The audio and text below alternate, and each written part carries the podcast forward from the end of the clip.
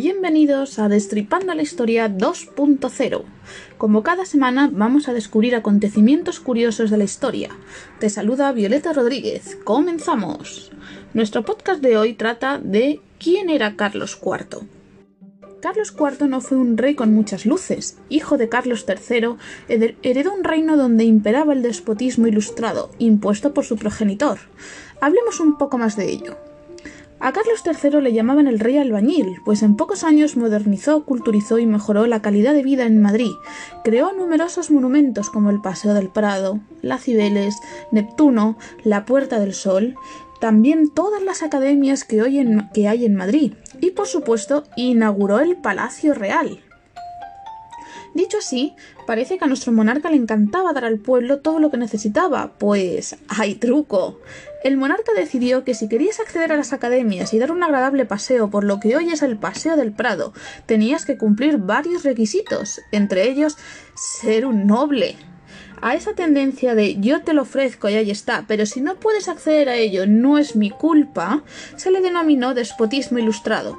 La más conocida y frase famosa es todo para el pueblo, pero sin el pueblo. Como no todo es malo en esta vida, Carlos III fue uno de los pocos reyes de la monarquía española fiel a su mujer, aunque esa no dejaba de darle problemas, ya que solo paría hijas.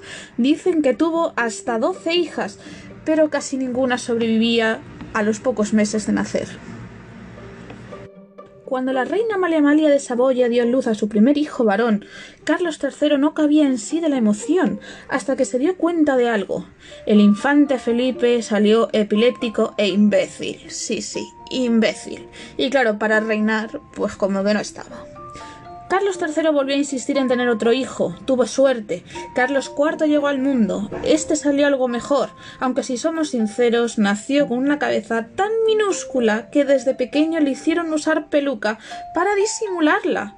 Pero lo peor fue que no solo tenía una cabecita, sino que el cerebro también estaba en proporción con la cabecita que le colgaba sobre los hombros.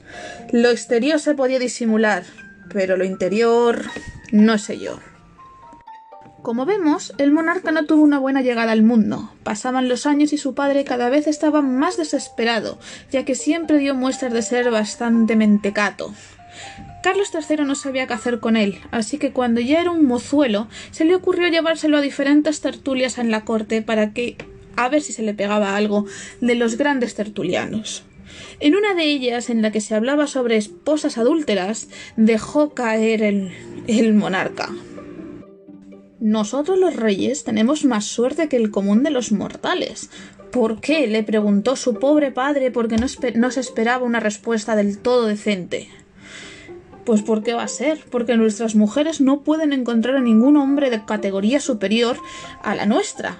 ¿Con quién engañarnos? Fíjate.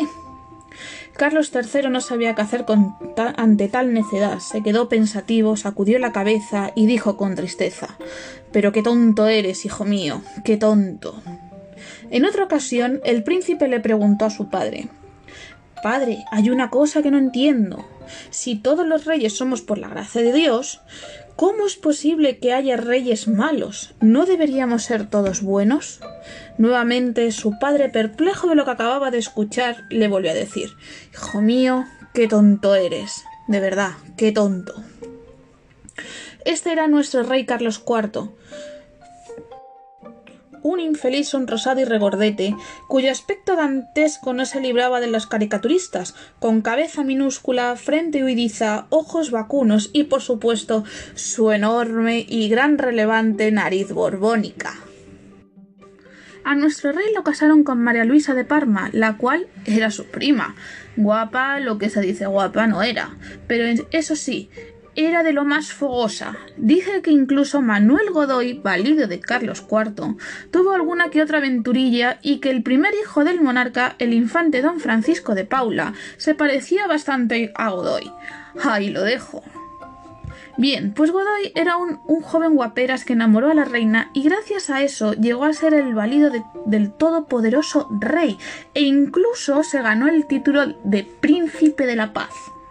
Vaya, el que decía que no se le podía engañar porque no había hombres de categoría superior. Ay, si es que, es, es que era un ingenuo, nuestro Carlos IV. Tal era el amor de la reina por nuestro príncipe de la paz, Godoy, que no podía dejar que no fuera donde no estuviera ella.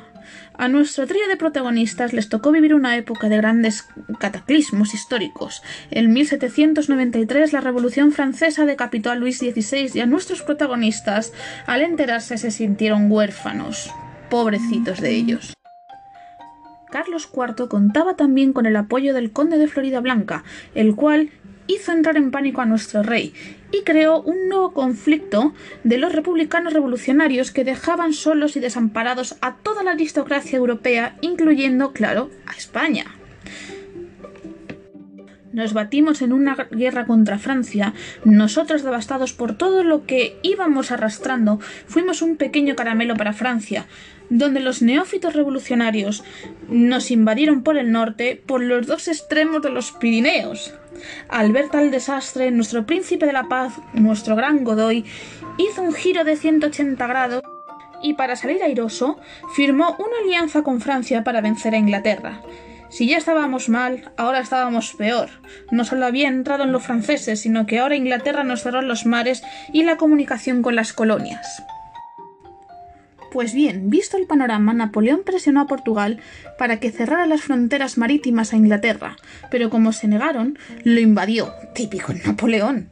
Nuestro pobre monarca, visto que Napoleón estaba cerca, concertó una reunión con él y llorando le decía ¡Ay, qué desgracia es ser rey y verse obligado a hacerle la guerra a su propia hija! Esto es porque la hija se casó con el rey de Portugal, y visto que Godoy había firmado la alianza con Francia, nos vimos envueltos en la invasión a Portugal. A este hecho se le llamó la Guerra de las Naranjas. En España nadie estaba contento. La nobleza se sentía amenazada por lo mal que lo hacía Godoy, el pueblo bajo porque no tenía que comer, y mientras Godoy jugaba a ser un alto político y esperaba ingenuamente que Napoleón compartiera Portugal. Pero ahí está la astucia de Napoleón. Con la excusa de, de la guerra de Portugal, introdujo sus tropas en España y las puso en los lugares más estratégicos de nuestra península. Mientras España unió sus tropas navales con Francia para bloquear a Inglaterra. Esta las aniquiló en la famosa Batalla de Trafalgar.